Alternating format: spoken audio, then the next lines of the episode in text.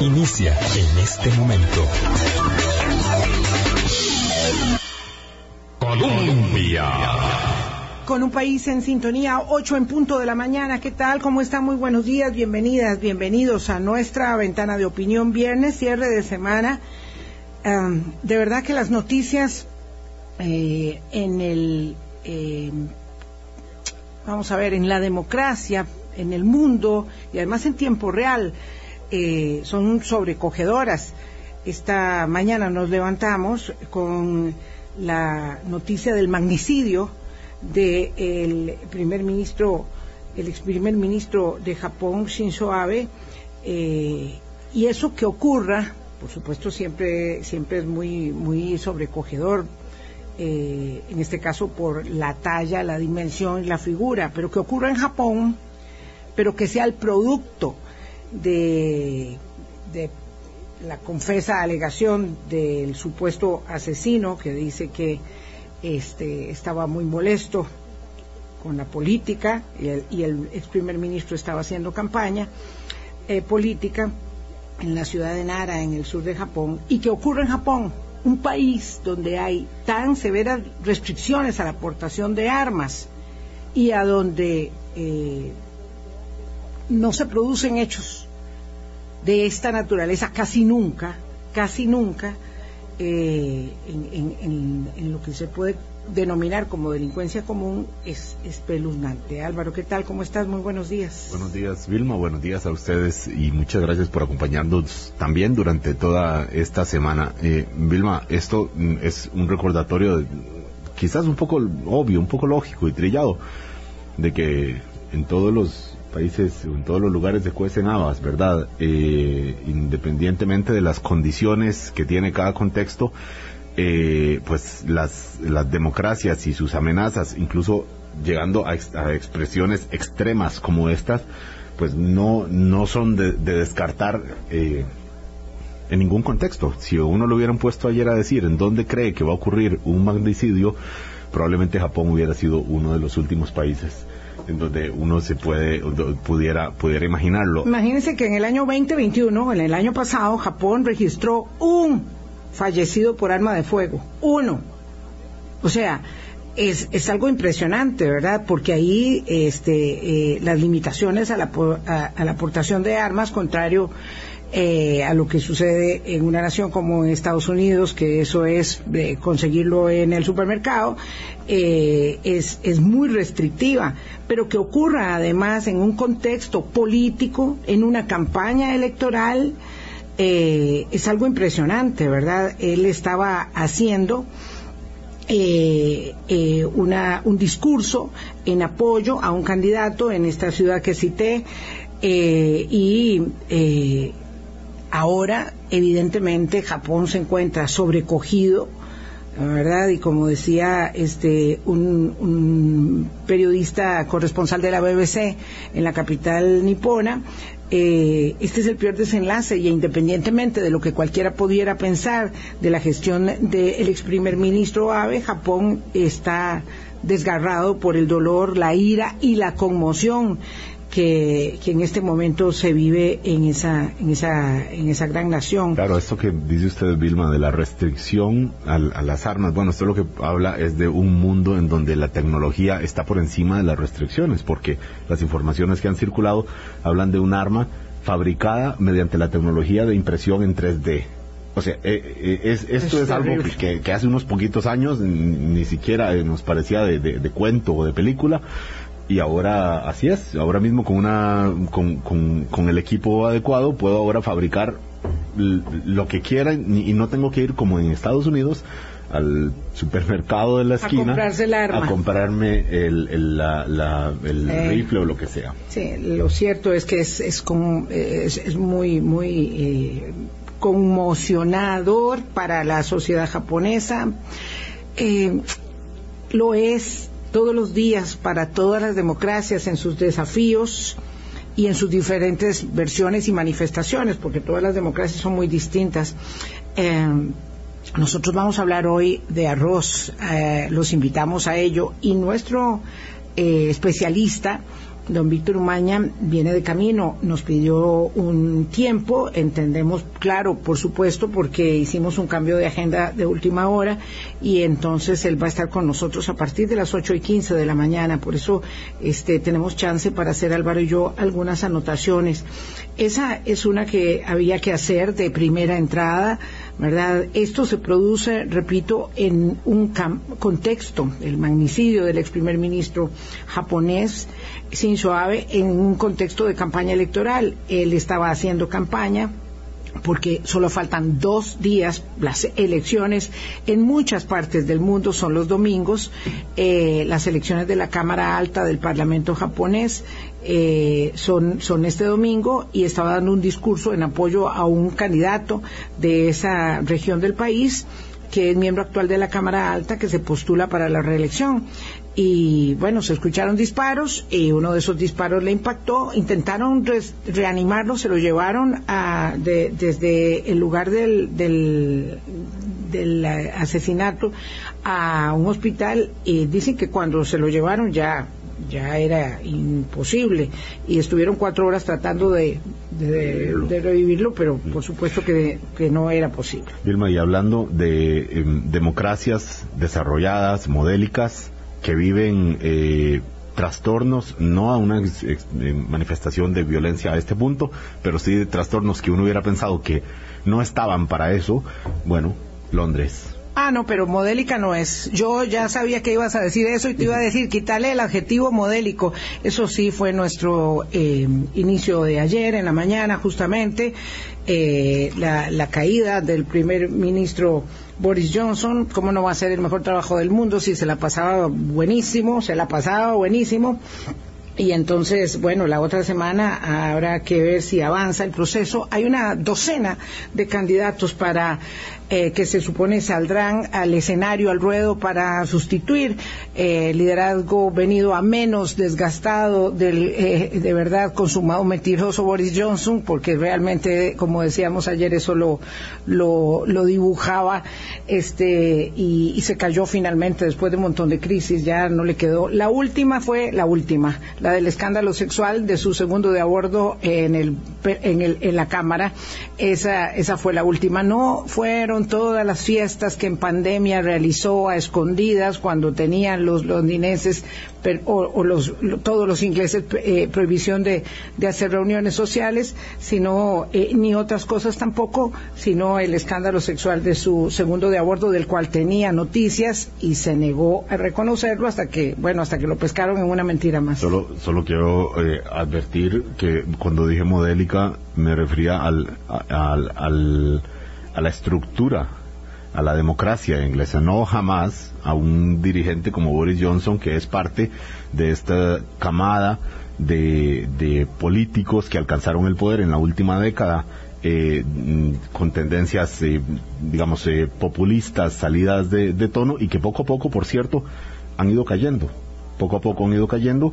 E, este era uno de los que quedaba y ahí está. Y ahora esperar quién dirige la. Es bueno entender esto de que las degradaciones en política se van produciendo como procesos, eh, digamos, paulatinos y graduales. La de la de Inglaterra viene dándose desde hace mucho tiempo y por supuesto que su punto de inflexión es la decisión, porque son decisiones en democracia, ¿verdad? La decisión de salir eh, de la Unión Europea.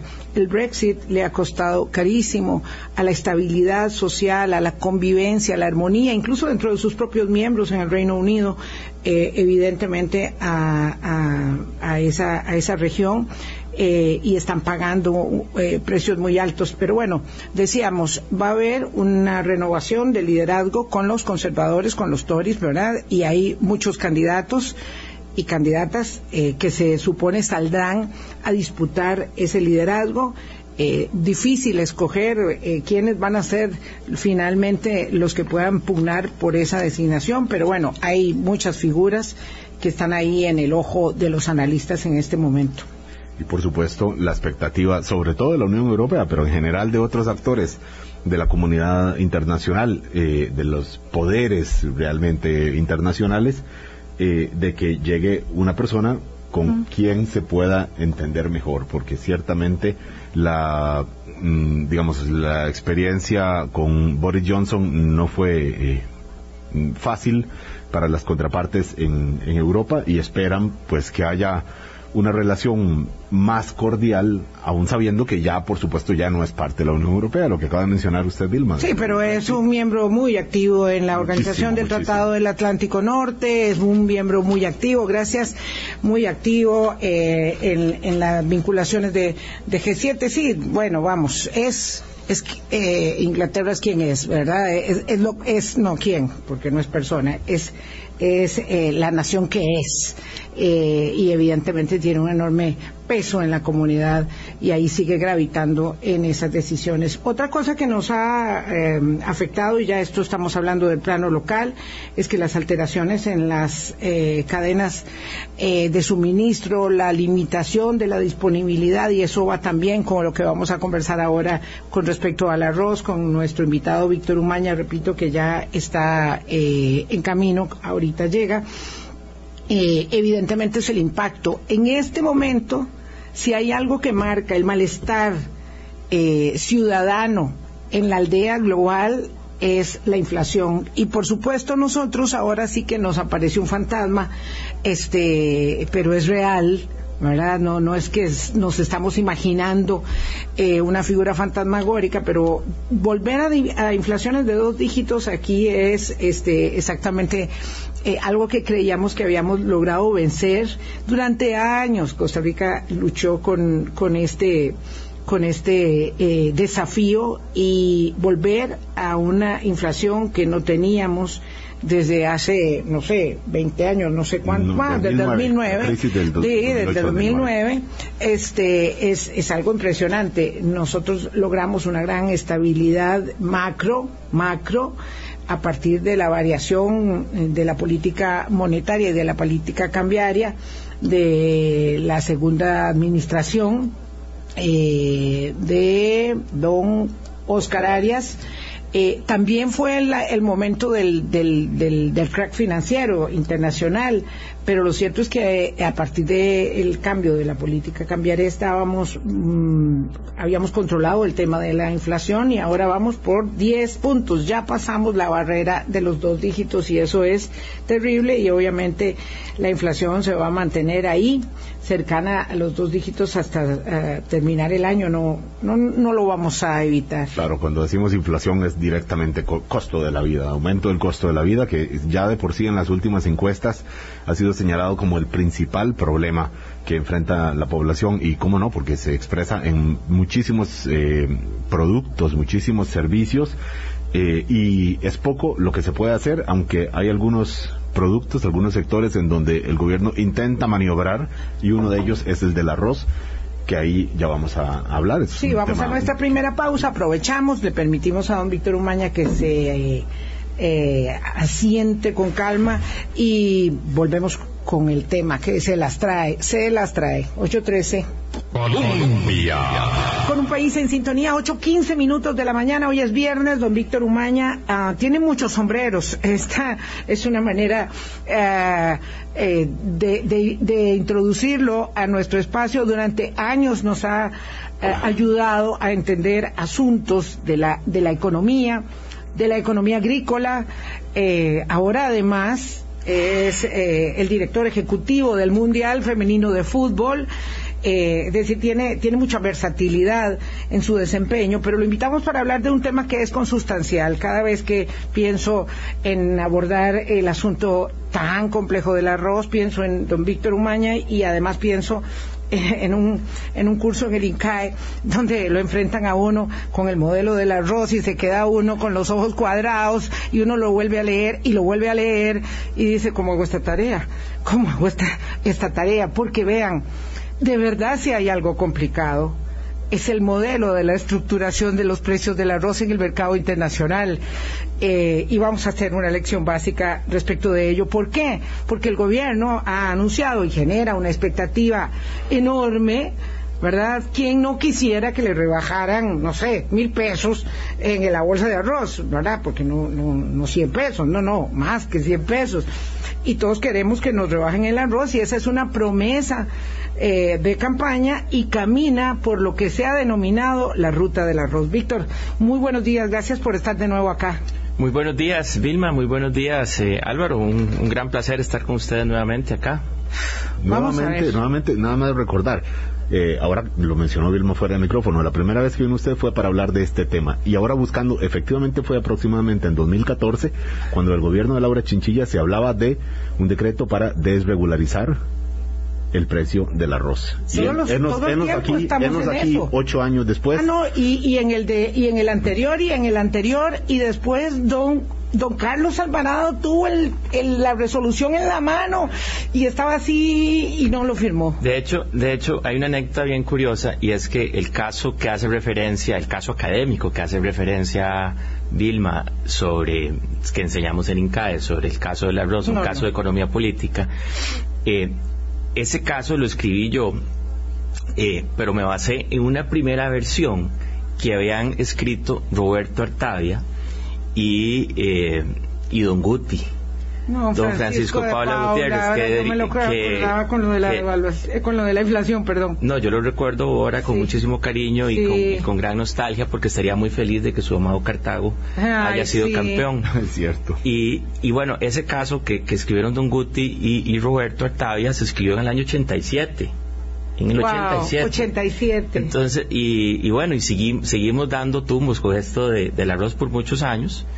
Y bueno, y ahora, ahora tenemos noticias importantes. Sí, un chico de la universidad eh, me entrevistaba ayer, me preguntaba qué era lo que más aspiraba en, el programa, y yo le dije, que sea didáctico, que alguien pueda decir yo aprendí algo que no sabía, yo, yo aprendo mucho con el programa.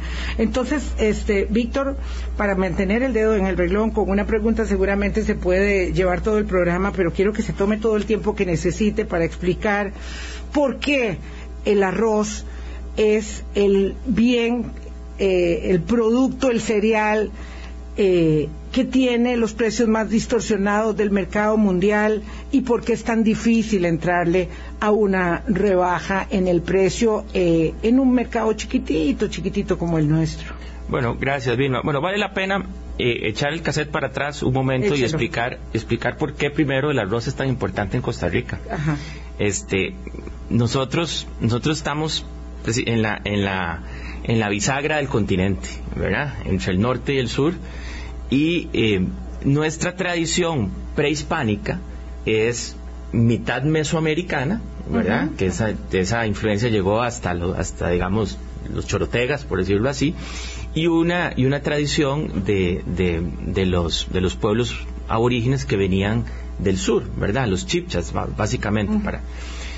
nuestros, nuestros abuelos chorotegas eh, eran hombres de maíz, ¿verdad? Como el Popol Vuh eran hombres de maíz. Y en cambio los que venían del sur eh, cultivaban más raíces, y tubérculos. Cuando los españoles llegan a Costa Rica, ya por ahí en 1600, porque duraron casi un siglo, ¿verdad?, en poder, eh, en poder, desde que Colón descubrió la costa caribeña nuestra hasta pasó más de un siglo hasta que los primeros españoles entraron por el Pacífico. Ellos se dieron cuenta que, aquí la producción de maíz no era como, ¿verdad? ¡Qué montón! No, y, y, costaba, era el trópico húmedo y todo. Entonces, son los españoles los que traen el arroz a Costa Rica. Y ahí es, porque el arroz viene del Asia, y ahí es donde empezamos nosotros a consumir, a consumir mucho arroz y a diferenciarnos también del resto de Centroamérica, que, es más eh, una cultura relacionada con el maíz y el frijol. Nosotros arroz y frijoles. Entonces, a partir de ahí quise irme un poquito para atrás para para explicar eso de que el arroz es muy importante en nuestra dieta, igual que en la dieta de los panameños, que comparten esa característica con nosotros. Pero bueno, e, efectivamente el arroz es el, es el cereal más consumido en el mundo, este, sobre todo en el Asia, y las características del mercado mundial son unas en las cuales el arroz se produce y se consume en el mismo lugar. Es decir, los principales países productores de arroz son también los principales países consumidores de arroz. Hablamos de China, India, así que son muchas personas que alimentar. El sudeste asiático, ¿verdad? este, Japón, por supuesto, Corea, todo, el, arroz es el principal elemento de la dieta en estos países. Entonces, ellos producen mucho arroz y consumen mucho arroz. Entonces, eso lo que, lo que sucede es que al final la proporción de la producción doméstica de arroz que, que se exporte, que se comercia internacionalmente es muy pequeña. Entonces, eso lo que pasa es que entonces, es, al ser muy pequeña, está sujeta, digamos, a los vaivenes de las políticas domésticas en esos países, ¿verdad? Este, y a las, a las decisiones de consumo en esos países. Muy Por pequeña, ejemplo, perdón, eh, Víctor, eh, muy pequeña que es un cerca de un tercio. Menos del 5%. Menos del Menos 5%. 5%. Sí, eso no es de extrañar, Álvaro. Eso sucede en otros cereales. eh, eh, trigo, maíz, que se comercian un poquito más, llegan como al 10% del mercado mundial, ¿verdad? Esa es la tendencia. Entonces, bueno, ese volumen pro- proporcionalmente reducido, ¿verdad? Eh, hace que entonces los vaivenes en las políticas domésticas o en las decisiones de consumo en los países o en los eventos eh, meteorológicos adversos hacen que pequeños cambios en, la- en esas decisiones proporcionalmente afecten mucho el mercado. Y entonces eso, eso lo que causa es eh, una, una volatil- volatilidad importante en los precios del arroz, suben y bajan de acuerdo con esas cosas. Por ejemplo, hace unos años calculábamos que un 3% de movimiento para arriba o para abajo en el consumo de arroz en China causa un 25% de impacto en el mercado mundial del arroz. Ah. ¿verdad? Entonces, eso es, eso es lo que pasa. Si hay unas inundaciones por ahí, Claro. se afecta la producción, eso tiene... Sí. O sea, y eso tal vez podría parecer muy teórico en, en, eh, antes, pero ahora que sabemos que la Rusia, perdón, que la invasión de Rusia a Ucrania ha generado tal impacto sobre la producción y distribución de granos, eh, eh, del cual ah, Ucrania es, es un enorme mm, granero, ah, ahí podemos tener un entendimiento de cómo es que esto se afecta. Cor- correcto. Ahora, eh, afortunadamente, eh, el arroz ha escapado de, de, digamos, de los efectos inmediatos de la invasión rusa a Ucrania. Eh, eh, esto obviamente ha afectado más al trigo, a- al, al girasol, al aceite girasol, que son los aceites más transados a nivel mundial. Efectivamente, ahí sí, sí se ha afectado mucho más. Pero el arroz ha, ha pasado, digamos, un poco de lejos esa, esas olas. Entonces no, no le ha golpeado efectivamente. Eh, y los precios, digamos, se han mantenido relativamente estables con una tendencia, una leve tendencia al alza en los últimos meses. Pero bueno, esa es la situación, ¿verdad? Eh, a nivel internacional. Ahora, ¿qué pasa en Costa Rica? Nosotros somos unos grandes consumidores de arroz, ya lo expliqué, tradicionalmente lo hemos sido así. Este, nuestro, nuestro consumo per cápita es bastante alto, ¿verdad? Es uno de los consumos per cápita más altos de la región, rivaliza con el consumo per cápita de Japón, eso es como para que lo tengamos más o menos ahí claro. Eh, en los En últimos... el consumo per cápita somos más o menos como Japón, japoneses. Ja- Japón anda como Wow. por 55 kilogramos eh, de arroz por, por habitante al año. Nosotros creo que andamos ahora por debajo de los 50. Ha venido disminuyendo también el arroz consumido en Costa Rica y eso es normal. El arroz es un bien, es un bien, digamos, relativamente barato, ¿verdad? Este, y eh, que proporciona suficientes eh, calorías y algunas, algunas proteínas, algunos otros eh, nutrientes importantes. Entonces, conforme Costa Rica se ha hecho más rica, porque pese, pese a, digamos, a lo que podamos percibir en, Una parte de en el Costa con- Rica. No, el país como todo es, es más rico. Es decir, eh, en términos absolutos somos Más más ricos que hace, que hace 30 años. Claro. Entonces, eh, después podemos segmentarlo, pero lo cierto es que hoy, al ser más ricos, consumimos menos arroz en términos Claro, proporcionales. comemos Por- otras Porque cositas. comemos otras cosas, exacto. ¿verdad? Entonces, por eso, el consumo de arroz eh, tiene una ligera tendencia a la baja también en el país, pero ciertamente es una de las fuentes más importantes de, de- nutrientes en la canasta básica, eso sin lugar a dudas. Y entre más, eh, digamos, entre, entre, más pobre sea usted, usted va a consumir más arroz. Porque las clases más bajas consumen más arroz porque definitivamente es, es un alimento relativamente, relativamente barato. ¿verdad? Don Víctor, entonces, dado esta última afirmación eh, incontestable que hace usted, rebajar el precio del arroz siempre ha sido un anhelo costarricense. Así es. Entonces, ahora, que se inicia esta ruta del arroz y se anuncia una disminución del arancel del 35 al 5%, es decir, eh, de inmediato, la expectativa es, y ya lo dijeron los, los importadores, que entre septiembre y octubre ya se podría, dependiendo de cuándo se publique el decreto, eh, eh, verse una disminución. Pero usted establece que hacer esto es mucho más complejo que la disminución del arancel. ¿Por qué? No, bueno, en realidad no, no, no, es, no es exactamente así. Es decir, en, términos teóricos, Vilma eh, y Álvaro, eh, Costa Rica tenía tiene una barrera importante al comercio, que es ese era 35%. Entonces, lo que el importador ve, ¿verdad? Cuando llega a Costa Rica con su arroz, es esa barrera del 35%. Entonces, cuando el arroz quiere entrar al país, entonces, ese arroz vale el precio al que se lo vendieron, el precio del transporte, más, más el arancel. Sí, estamos hablando del arroz de Argentina, el arroz de Uruguay, el arroz... Exactamente, el, arroz, ahí, el, arroz el arroz importado. Ok. Exactamente. Ahora hacemos una diferenciación. es una protección para, porque hay que explicarlo todo, don Víctor, que es una protección eh, el arancel para la para la eh, eh, producción nacional. ¿Cuánto es la producción nacional versus la producción, digamos, importada para el consumo nacional? En los últimos años eso ha fluctuado más o menos, es como un tercio de producción nacional y dos terceras partes de importación. Es decir, lo que nosotros producimos solo alcanza para un tercio, ¿verdad? Y tenemos que agregarle esos dos tercios. Ese arancel fluctúa, en realidad no siempre está igual, depende de ciertas condiciones. porque ahí es donde está la estructuración del precio. Entonces, esto hay que explicarlo de la siguiente forma. Como Costa Rica, el arroz es importantísimo para la seguridad alimentaria de los costarricenses. Como hay que importar arroz porque el consumo pues la producción doméstica no es suficiente para soportar ese consumo, entonces importamos arroz, ¿verdad? Pero entonces, ante esa decisión de importar, los gobiernos tradicionalmente han dicho, en los últimos cuatro o cinco gobiernos, lo que han dicho es, bueno, si yo necesito importar, ¿para qué me voy a disparar en el pie poniendo un arancel a la importación? ¿Verdad? Porque lo que, lo que el arancel lo que hace efectivamente es encarecer la importación. Entonces lo que se ha hecho es, se decreta un desabasto, que es el término que, se utiliza.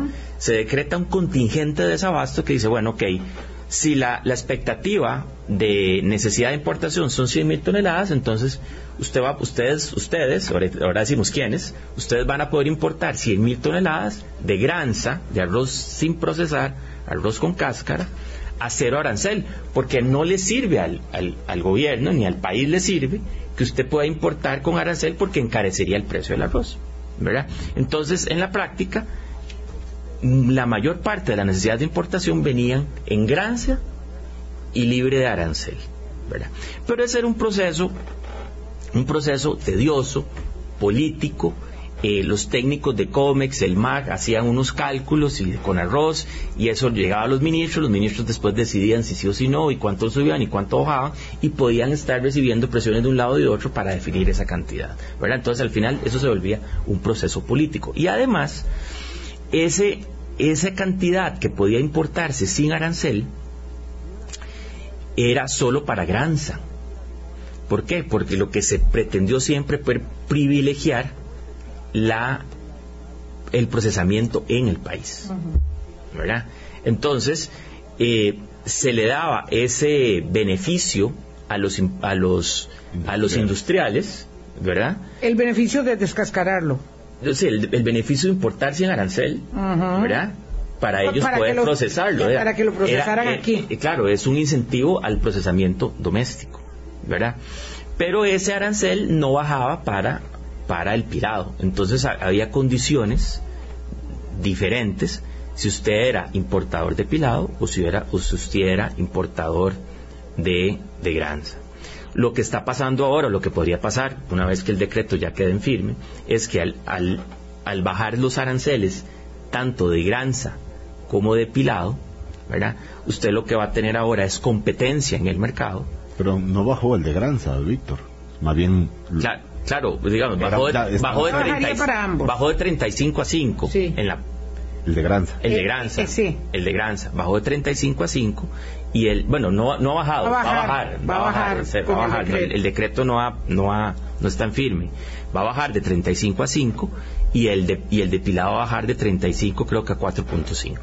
¿verdad? Entonces, ahora, entonces, esto, en, lo, en lo que, en la práctica lo que va a pasar es que va a haber igualdad de condiciones entre los importadores depilado, es decir, que es arroz listo para el consumo, y los importadores, eh, digamos, de granza, que, eran, que, que son los industriales que procesan arroz en el país. Y además, hay un, hay un decreto adicional que es que eh, el arroz, por, por, por disposiciones del Ministerio de Salud, debe estar fortificado. Ahora hablamos de la fortificación y esa también. y esa eh, ese ese otro decreto lo que lo que va a hacer es eliminar la necesidad de que el arroz llegue fortificado al país Para que se fortifique adentro. para que se fortifique donde sea es decir el tema es que la fortificación es un objetivo válido de salud pública El Claro, de hecho la fortificación de- se, se estableció como política sanitaria desde hace muchos años y eh, la, la idea era agregarle, Claro. ¿verdad?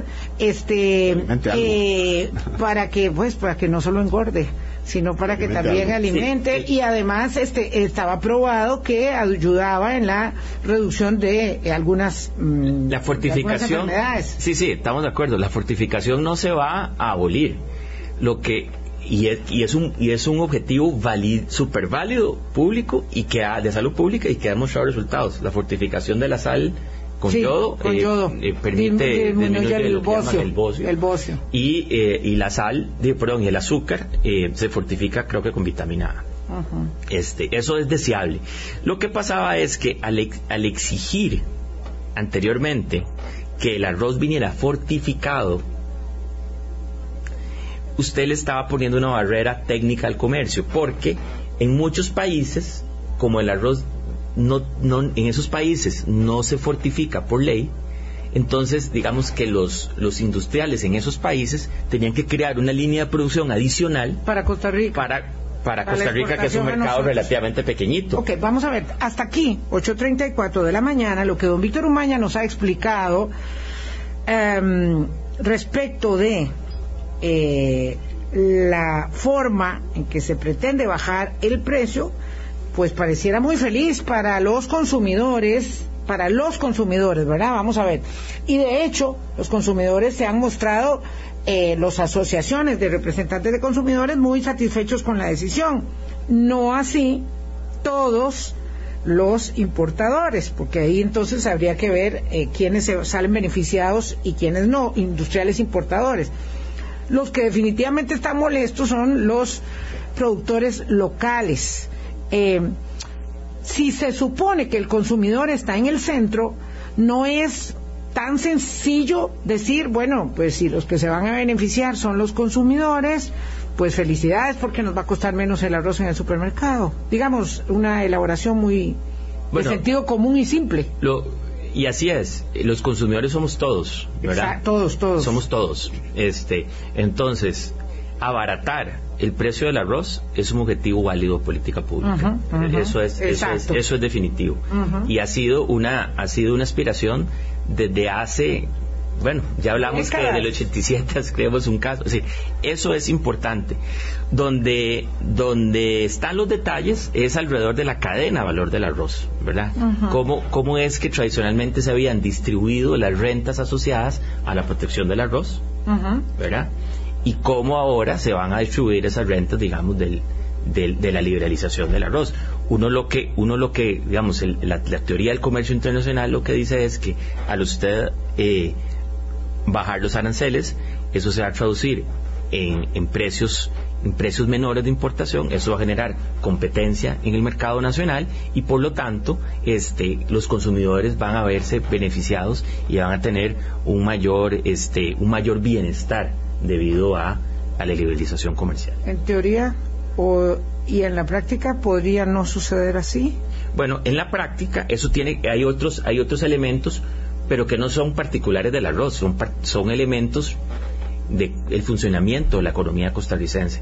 Porque entonces, efectivamente, el único producto que estaba regulado en este país era el arroz. Era el único que quedaba. Está todavía. Bueno, perdón, que está, pero Sí.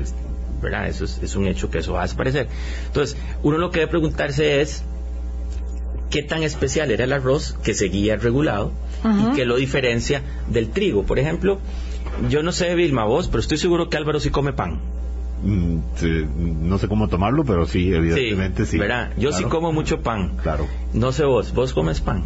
Lo menos que pueda. Yo- pero te encanta, ¿verdad? Claro, y ahí Bueno. está el detalle. Saludos a Claude de aquí de la de todos, cerquita. todos comemos pan y, y consumimos trigo en, en- en- en, digamos en equivalente de pan ¿verdad? también consumimos trigo en cerveza y otras cosas pero consumimos trigo tanto como arroz es, más o menos es una cantidad similar y nunca hemos hecho aquí un programa de trigo ¿verdad? Mm, mm. ¿verdad? ¿por qué? bueno porque no consumimos aquí la última vez que se sembró trigo fue hace como 100 años en Cartago cuidado ¿verdad? ahora con Así, mucho respeto. Sí, ahora quieren la capital de vuelta, además. este, No se siembra ni nada, ni- nada de ni trigo. un metro cuadrado. de Nada de trigo. Entonces, y nadie se pregunta por la seguridad alimentaria, si está amenazada porque Rusia invadió Ucrania. No, pero sí hay un gran problema ¿Verdad? en este momento porque están diciendo esto los panaderos, ¿verdad? ¿Cuánto les ha aumentado Claro. la harina? Porque porque Pero- ahí sí está trastocada toda la lo, cadena. lo que quiero decir es que a- ahora que se, se podría eliminar toda la regulación relacionada con el arroz, pues va, va a ser un producto como el trigo, como el maíz, eh, como cualquier otro producto que no es regulado y que va a jugar con las reglas del mercado. ¿Y cuál es, digamos, el hecho sensible de que eso ocurra? Porque la Cámara Nacional de Agricultura dice, un momento, eh, la, la ruta, el camino del arroz va a arrasar en su transitar con la producción nacional. Y nosotros eh, acogimos desde hace muchos años esta, digamos, este camino de producción en el que, bueno, el que no es eficiente que no produzca y que no produzca eso y que produzca otra cosa, pero claro, resulta que el arroz no es igual que cualquier otra cosa y resulta que la misma OCDE dice, bueno, aquí en este campo en particular hay gravámenes que todo mundo pone, protecciones que todos los países eh, ponen respecto de justamente la producción del arroz, no de otra cosa, no del azúcar, no de los frijoles, no de otra cosa. Sí, la, la OCDE lo, lo dice, pero no, no lo avala. Si no porque la OCDE lo diga, es porque que está Pero bueno. constata Es- esa es realidad. reali- es una realidad, pero lo mismo pasa en lácteos, lo mismo pasa en, carne, en carne de cerdo. O sea, hay muchos productos que están distorsionados a nivel mundial. Ahora, que otros países lo hagan, no quiere decir que sea bueno, ni quiere decir que sea bueno que Costa Rica lo haga. ¿Verdad? Eso, eso sí. ¿Qué es lo que es bueno que Costa Rica haga de cara al objetivo de, durante décadas, eh, perseguido de, bajar el, el- el precio del arroz? ¿Está bien bajar el arancel? ¿Y, y, y si arrasa la producción nacional, arrasará la producción nacional? Mire, yo, yo creo, Álvaro y Vilma, que esto hay que verlo, hay que echarse un poquito para atrás y verlo mucho más integral en- términos en términos de los efectos sobre la seguridad alimentaria del país, es decir, ¿verdad? la capacidad de abastecerse de arroz, ¿verdad? ¿Puede estar en peligro esa seguridad? No, no, yo creo que no, por la por bajar el arancel, no, al contrario.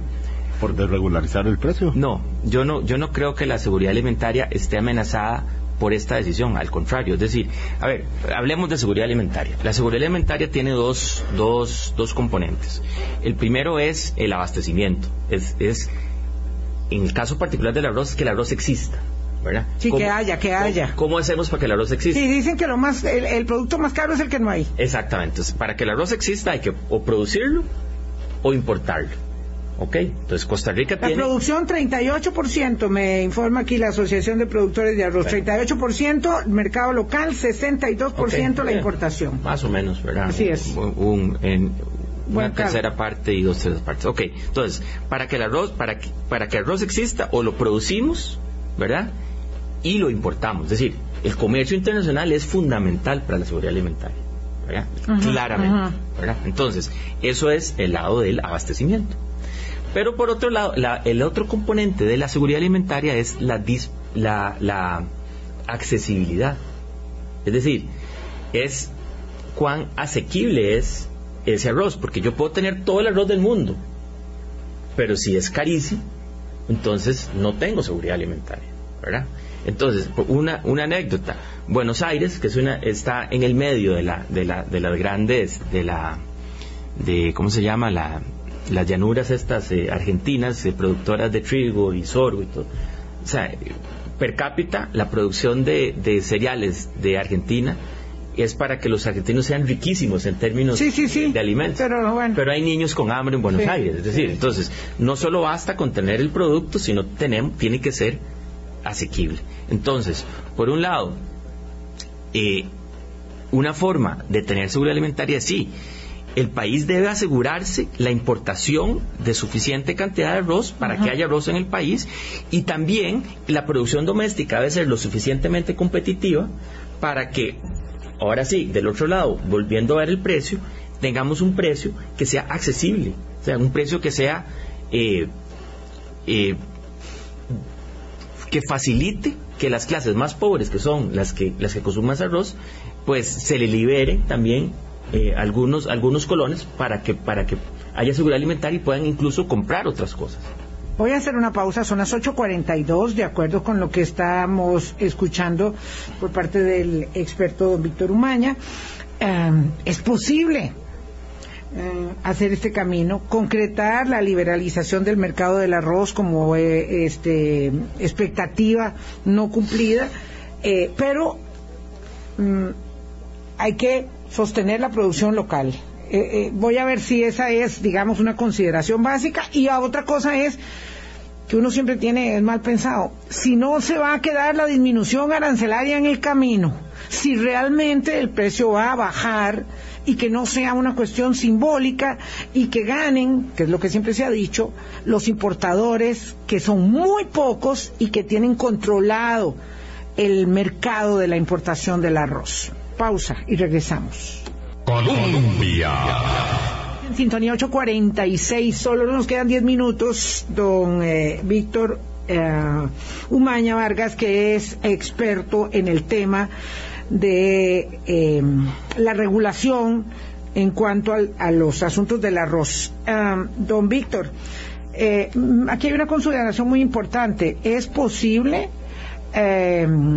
que se quede de camino la ganancia? Es decir, ¿cómo, ¿cómo aseguramos que al cambiar la ecuación con los aranceles realmente haya una baja? No sería necesario, y esto me lo consulta un querido amigo, no hará falta un empujón adicional para regular el precio, al menos de algunos tipos de arroz de consumo popular, porque bueno, me parece que esto ya debe estar establecido en esto que se llama la ruta del arroz. Bueno, yo, yo creo que esta, Vilma y Álvaro, esta es la oportunidad para deshacerse de toda la regulación existente. Yo creo que Costa Rica no tiene por qué estar siguiendo regulando, regulando precios. Eh, creo que es la decisión correcta, es eliminar toda la regulación. Eh, sobre la preocupación de que, de que los márgenes... ¿Ah? Toda, la, regulación, toda, la de la fortificación, la No, no, no, no, no. La fortificación es una buena idea, siempre es una buena idea. Lo que hay que más bien es facilitar la fortificación en cualquier lado, en Costa Rica, o sea, no importa dónde se fortifique, lo importante es que se fortifique. Antes la lo, que está eh, vigente ahora y que, va a cambiar es que exigían que ya el arroz viniera fortificado. Okay, okay. Y en otros países, como no se fortifica, eso lo volvía más caro fortificarlo afuera. Entonces ahora se puede fortificar acá, todo bien. eso, eso está perfecto. No, no, en general, eh, yo, yo estoy a favor de que se elimine la regulación en general. Lo, la, la preocupación es, que usted mencionaba es, si al, al abaratarse la importación, ¿verdad? Al, poder importar más barato, si eso efectivamente se va a traducir en una rebaja en el precio. Claro que no se lo dejen en la bolsa los importadores. A ver, pero eso pasa en todo. Eso, ah, pasa, eso pasa en todos los... O sea, esa preocupación... Bienvenidos al mundo real. Esa preocupación es válida para la importación de automóviles, ah, para la importación de computadoras, de maíz amarillo, eh, de lo que usted quiera, ¿verdad? Entonces, es... Y por muchos años eh, yo comparto la preocupación, Vilma, y, hemos, y hemos abogado aquí, lo hemos hablado en otros programas, eh, por, por una de las otras patas del banco que es la ley de competencia. O sea, Costa Rica, por las condiciones particulares del mercado, por su relativa, digamos, pequeñez, digamos, su tamaño pequeño, eh, digamos, hay tendencias a la concentración de, poder, ¿verdad? Eh, tanto en la, en la, producción en algunos casos o en el comercio en otros. Entonces, para eso es que tenemos una política de competencia, para eso es que las recientes modificaciones a esa ley le dieron más dientes a Coprocom. Entonces, es de esperar que eh, empecemos a ejecutar y aplicar esa ley para evitar situaciones donde eh, algunos actores del mercado traten de tomar ventaja de su, de su, de su poder en detrimento de los consumidores. Entonces, al tiempo de que, de que eliminamos la regulación, tenemos que poner el dedo sobre la ley de competencia para que efectivamente se materialice todo el potencial que tiene la baja en los aranceles. Los productores establecen que es que con este cambio de esquema van a favorecer a los importadores y importadores fuertes que estuvieron presentes en la campaña. Pero es que a la gente eso no le importa. Digo, a la gente le importa que, le bajen el precio. Que le cueste Que, le, que le bajen el precio. Sí, o sea, eh, eso, eso es realmente lo importante. Yo creo, Irma, antes de que, se nos acabe el programa, yo creo que es muy importante hablar también de la agricultura, es decir, del otro lado de la cara de la moneda, ¿verdad? Exacto. Bueno, ¿cómo vamos a asegurar la producción local? Casi 500, ¿verdad? Hay que asegurarla, en todo caso. las cifras que dio el presidente el otro día, hablaba de 490, casi 500 productores. Eh, es, eh, esa cifra, Álvaro, yo yo no doy fe sobre esa cifra porque hace año y medio, dos años habían 300 y de repente ahora hay, hay más, ¿verdad? Eh, no sé cómo. Y el consumo ha ido bajando un eh, poquito. es decir, a ver, independientemente del número de productores, eh, Costa Rica tiene la capacidad de producir arroz a precios competitivos. Tenemos los principales factores para, un, para, un, para arroz, para producir arroz de manera exitosa es disponibilidad de agua, y disponibilidad de luminosidad Es una gramínea que necesita sol, la fotosíntesis. Entonces, aunque, aunque creemos que Costa Rica hay mucho sol, lo cierto es que pasamos nublados mucho tiempo al año. ¿verdad? Entonces, hay, hay zonas específicas del país que son buenas para producir arroz. Guanacaste es una, el área del distrito de riego arenal Tempisque, algunas zonas de Parrita. El problema en las zonas de Parrita es que ahí no hay riego eh, ahí no hay riego. Estructura, de, infraestructura de riego, Lo que es mucha agua a veces, ¿verdad? Entonces, y la otra característica de cualquier cereal, en el caso particular del arroz, es que necesita escala. En Costa Rica, la definición de pequeño productor de arroz es de menos de 100 hectáreas. Imagínense una finca 100 hectáreas ahí en Poas. Mm, es, un latifundio, es un latifundio, ¿verdad? Pero menos de 100 es pequeño productor de arroz. Entonces, la escala es importante. Entonces aquí no estamos hablando, desgraciadamente, aquí no estamos hablando de, pequeños productores de una, dos, cinco hectáreas, diez hectáreas que podrían producir arroz. Eso es... La postal del campesino. No se puede. eso no se puede. eso simplemente no se puede. Requiere economías de escala. Entonces, Costa Rica tiene la capacidad, tiene productores de excelente calidad y además tiene una industria que está verticalmente integrada que puede competir con el arroz de cualquier parte del mundo. Y esa, y esa además, esa industria tiene los canales de comercialización establecidos desde hace mucho tiempo, tiene presencia en el mercado y, tiene marcas reconocidas, así que yo no, yo no veo peligro de que, de que esa estructura de grandes productores e industriales vaya a desaparecer por la rebaja del arancel. Pero algunos y, dicen que la y la disminución del precio es que siempre dicen que no pueden, que van a quebrar. Eh, eh, vamos a ver, y la disminución del precio podría ser un aliciente para aumentar la producción o eso es muy ilusorio? Porque es que lo que dicen es que van a quedarse en el camino perdidos. Lo que pasa, Vilma, es que por, por, por, décadas hemos apostado a la protección arancelaria como el mecanismo de incentivo a la producción. Y eso ha sido un fracaso. En todos los productos que hemos apostado por eso ha sido un fracaso. Entonces, la verdadera política agrícola no debe pasar por la protección arancelaria, debe pasar por el apoyo a la producción a través de extensión agrícola, crédito oportuno, este, nuevas tecnificación, eh, nuevas oportunidades. Ha sido de verdad un desastre la política agrícola. que le hemos ofrecido? Si esta es crónica de una muerte anunciada para muchos pequeños productores, que la regulación anterior lo que hizo fue perpetuar la pobreza. Entonces, esta es la oportunidad de que en paralelo que se hacen las reformas para beneficiar al consumidor, también se le ponga énfasis a cómo ayudar a los productores. No sembrando arroz probablemente, y yo sé que es muy fácil y no van a decir, ah, desde un escritorio es facilísimo decirle, cámbiese, de, de actividad. Pero para eso tenemos una estructura, una estructura del sector agropecuario enorme, ¿verdad? Que deberíamos sacarla a la calle a ayudar a los productores con programas, por ejemplo, Descubre, que yo lo he venido a presentar aquí, que es un programa que tiene las ideas correctas para poder diversificar la oferta exportable de este país, para darle nuevas oportunidades a los productores, pero eso tiene que ser un, programa de extensión que abarque no solo agricultura, sino abarque eh, comercio exterior, abarque Procommerce, que todo esté integrado de apoyo a los agricultores. Eso implicaría que se reduzca la producción local, porque es más eh, eh, rentable otros productos. y efectivamente quedaría el mercado en manos de los importadores. No, Álvaro, yo creo que no es así. Yo lo que estoy diciendo es que la producción doméstica actual se va a fortalecer más bien a través de los productores que tengan la capacidad de producir con agua, con sol y con la cantidad de tierra suficiente para que sea rentable el, producto. Yo es que es un tema ideológico. Alguien dice, ah, no, es que aquí la defensa es ideológica. No, eso es un tema de... No, es lo que es. es lo que estos son los hechos. Estos son los hechos. Este y esta conversación la hemos tenido, la tuvimos en maíz hace mucho tiempo. Este, la hemos tenido en lácteos, la hemos tenido en carnes, la hemos tenido por el ingreso a la Alianza del Pacífico eventualmente. Es decir, eh, alguna gente lo ha tomado como ideológico, pero, pero no es así. Esto es un tema de, de hechos. Ay, don Víctor, volvemos a hablar del asunto, volvemos a hablar del asunto porque son las 8.55 de la mañana y aquí ya se nos acabó eh, el plato. Así que el lunes eh, nos encontramos nuevamente en Hablando Claro. Pásenla bien, cuídense mucho. Me dice aquí un productor muy querido. Bueno, eh, está todo muy bien, pero ¿cómo piensa don Víctor que va a sobrevivir el productor por debajo del punto de equilibrio?